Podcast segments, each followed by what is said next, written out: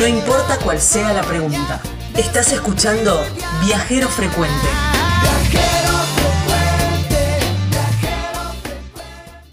Bueno, cuando mm, este, tengas tu próximo Sí. viaje a Puerto Madryn, yo te aconsejo que eh, hables con la gente de Babel Viajes Madryn. Ya porque extraño. ellos la tienen muy clara. Además son muy buena onda. Pero van a saber. eh, van a saber orientarte y organizarte tu estadía de tal manera que puedas conocer todo y desde los diferentes puntos de vista. ¿eh? Entonces, por ejemplo, decís quiero ver ballena te van a llevar a dos o tres lugares para, para ver a las ballenas, no, no lo clásico. ¿eh? Entonces es ideal y además podés contratarlos con el previaje y tenés el 50% para gastar en destino, que eso está buenísimo.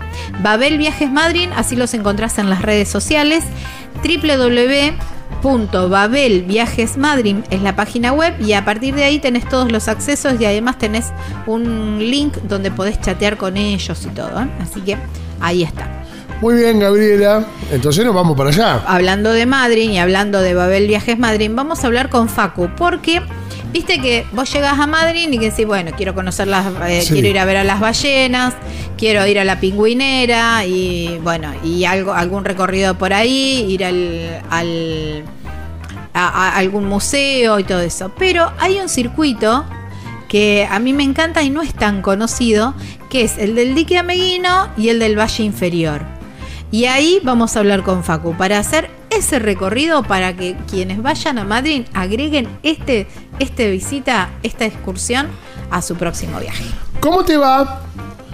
Hola, ¿qué tal, Gaby, Carlos? ¿Cómo están? Bueno, muy bien. Muy Gracias bien. por atendernos. No, gracias a ustedes por llamar. Bueno, eh, hablábamos de esto, ¿no? Que el- el- los clásicos de las ballenas, los pingüinos, la lobería, Puerto Pirámides son como el, el caballito de batalla de Madrid. Pero por ahí lo, lo del dique Ameguino y lo del Valle Inferior no, no es tan masivo. Queremos que, a ver, que nos cuentes bien para poder Claro. incluirlo en el próximo viaje. Me gusta. Claro, sí, justamente. Por ahí, siempre uno cuando viene para estos lados, eh, siempre pregunta por Península Valdés, por las ballenas, elefantes marinos, Tal pingüinos. cual. Sí, sí. Y la verdad es que hay diferentes siempre opciones para hacer y, y hay un circuito que ofrecemos donde visitamos un lugar completamente distinto a lo que está acostumbrada la gente y que sorprende muchísimo, que es la visita a lo que conocemos acá como el dique Florentino Ameguino o la represa eh, Ameguino que es un lugar muy lindo, que sale totalmente de, de lo tradicional y se sorprende por el paisaje más que nada. Es algo que sorprende a los ojos, ¿no?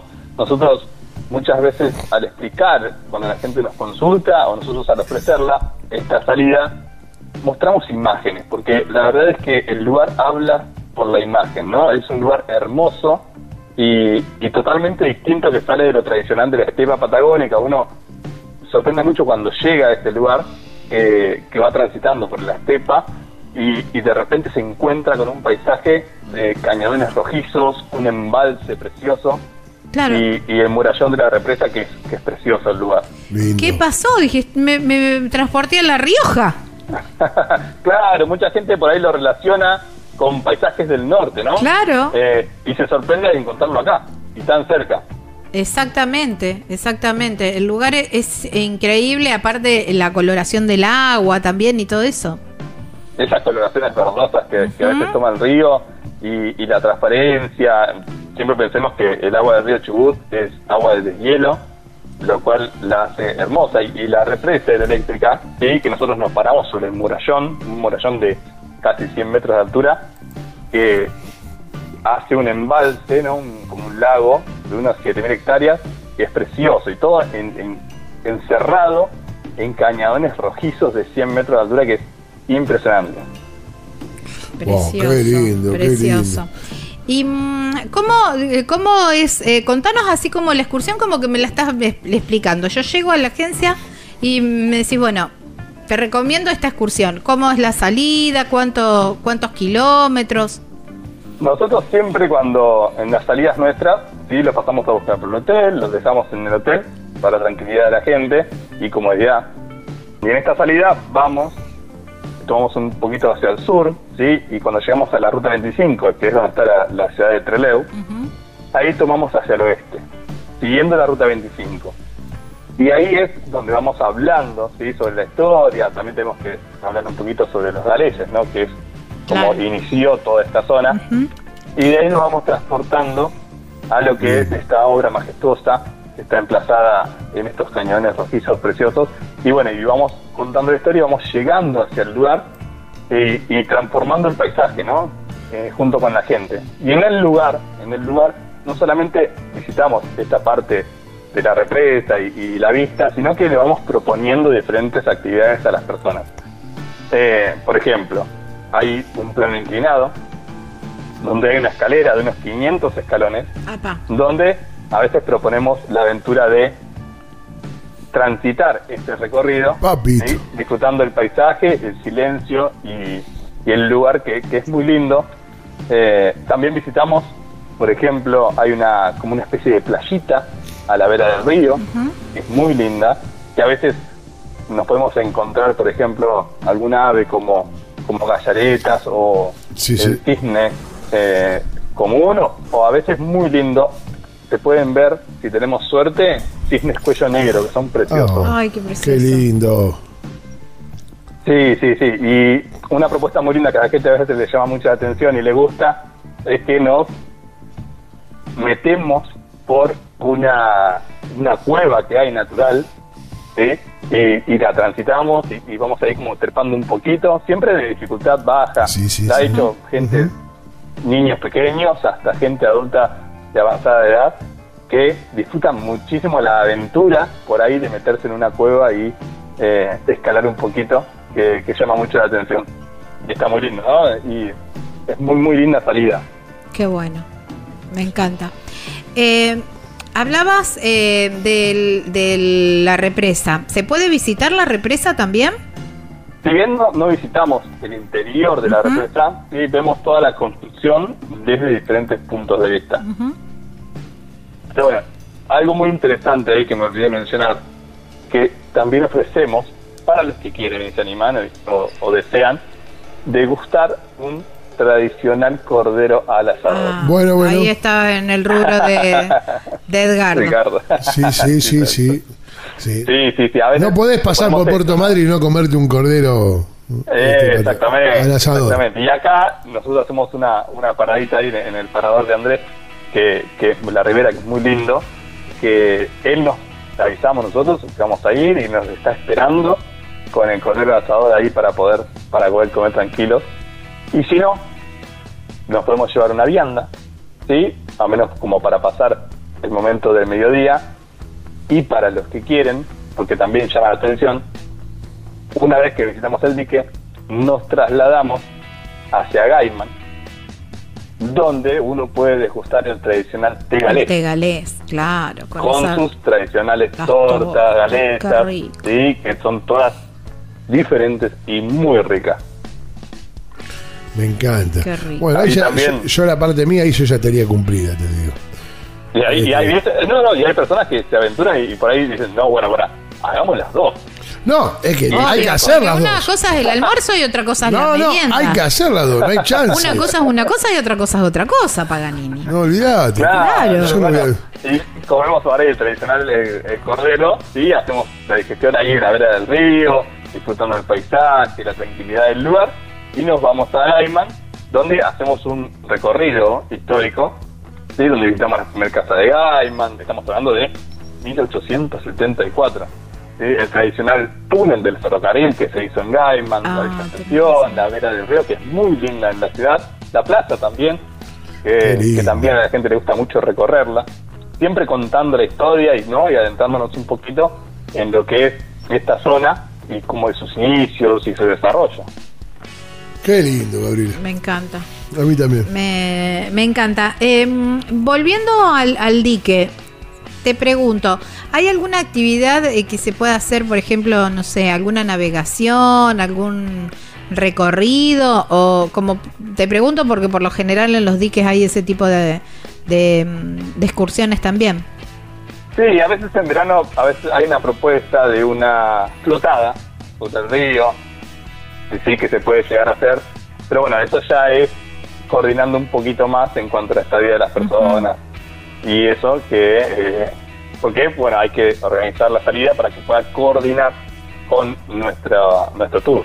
Claro. En cuanto a tiempos y demás. Está bien. Pero ya te digo, el recorrido como, como está orientado, que la verdad es que nunca, vos sabés que hemos llevado tanto turismo nacional como, como extranjero y siempre sorpre- se sorprendieron muchísimos de lo que encontraron ¿no? en este lugar que, que llama mucha atención. Y mira, gustó tanto, porque nosotros al principio lo hacíamos como, lo ofrecemos como en verano, ¿no? que por ahí es la, la época donde te podés eh, mojar un poquito las manos con el, con, el, con el río y demás, pero a la gente le gustó tanto que ahora lo ofrecemos todo el año. Mira. Porque, Claro, porque no es eh, balneario, digamos, no es una excursión para, para bañarse. No es una excursión para bañarse, Claro. entonces uno puede disfrutarla en cualquier época del año. Porque Claro. mucha gente por ahí piensa que ciertas cosas se hacen solamente en verano, pero esta salida la verdad es que eh, es una de las propuestas que tenemos donde se puede disfrutar todo el año. ¿sí? Es muy linda. Qué bueno, me, me encanta. Me encanta que, mm, que podamos eh, ir agregando, desti- digamos, eh, propuestas dentro de los diferentes destinos, ¿no? Y, mm, eh, Facu, eh, ¿cuál es tu rincón ahí en esa zona? ¿Cuál es tu lugar preferido? Dice que a lo mejor mientras los, los demás están, están sacando fotos o están, a vos te gusta quedarte ahí y contemplar. Vos sabés que cuando, cuando estamos en la salida, muchas veces también intentamos darle el espacio a las personas para que lo puedan disfrutar a su manera y a su tiempo. Y la, lo que te decía yo, la, esa playita que hay a la vera del río, Ajá. vos estás sentado en ese lugar, agua transparente, sí, la- la- las cañadones rojizos alrededor, es como que te transportás a un lugar de, de paz y, y- y- que estás sumamente tranquilo y una cuestión introspectiva, ¿no? Tremenda en ese lugar que, que lo hace disfrutar mucho y bueno, nosotros también, ¿no? Cuando vamos a ese lugar y, y llevamos a las personas, nos quedamos contemplando este lugar porque realmente te llama la atención. Sí, no lo dudo, porque viste que siempre el paisaje del dique, del lago, digamos, que, que genera el dique, el dique siempre es muy atractivo.